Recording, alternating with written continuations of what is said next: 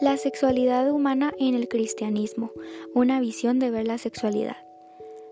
Antes de hablar de sexualidad en el cristianismo tenemos que saber las diferencias entre sexo y sexualidad. El sexo son las necesidades biológicas del cuerpo humano que buscan el placer y liberar tensiones. Tienden a actos genitales y se centran en expresiones eróticas de naturaleza, mientras que la sexualidad también implica lo anterior, pero también significa una manera de estar en el mundo y socializar, ya sea como hombre o como mujer. Nuestras sociedades tienen un fuerte sustento religioso. Una mayoría muy importante de personas organiza su existencia. Nacimiento, amor, sexualidad, familia, trabajo, política, participación comunal, festividades y muerte teniendo como puntos de referencia las creencias y prácticas católicas desde las cuales configuran sus valores. De estos ámbitos de la vida, la sexualidad es uno de los que se puede decir que está fuertemente marcado, para bien o para mal, por los planteamientos religiosos. La revelación bíblica y sexualidad.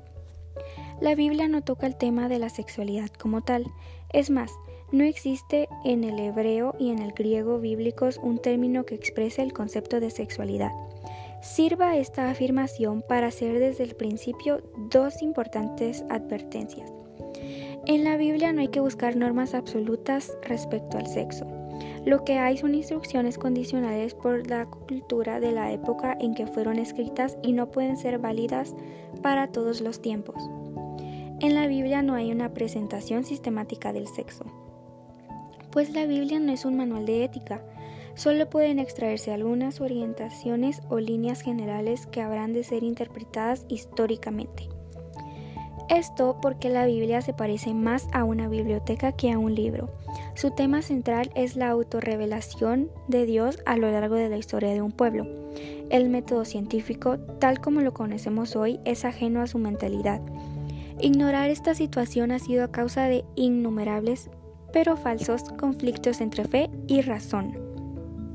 La Biblia es normativa para los cristianos, que la consideran palabra de Dios, pero la Biblia no puede ser entendida como palabras precisas y específicas dictadas directamente por Dios a un escritor. Hay muchas pocas referencias bíblicas sobre la sexualidad.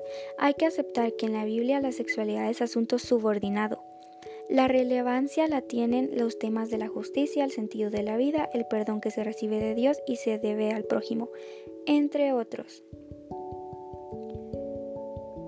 Aunque Jesús no hace referencia explícita sobre la sexualidad como lo entendemos hoy, sí manifiesta que toda la propuesta salvífica y liberadora del reino de Dios se expresa fundamentalmente en el cuerpo, ser humano total según la visión propia de su cultura y por tanto la visión expresada en los textos de la Biblia que él conocía, y ahí es donde articula sus acciones.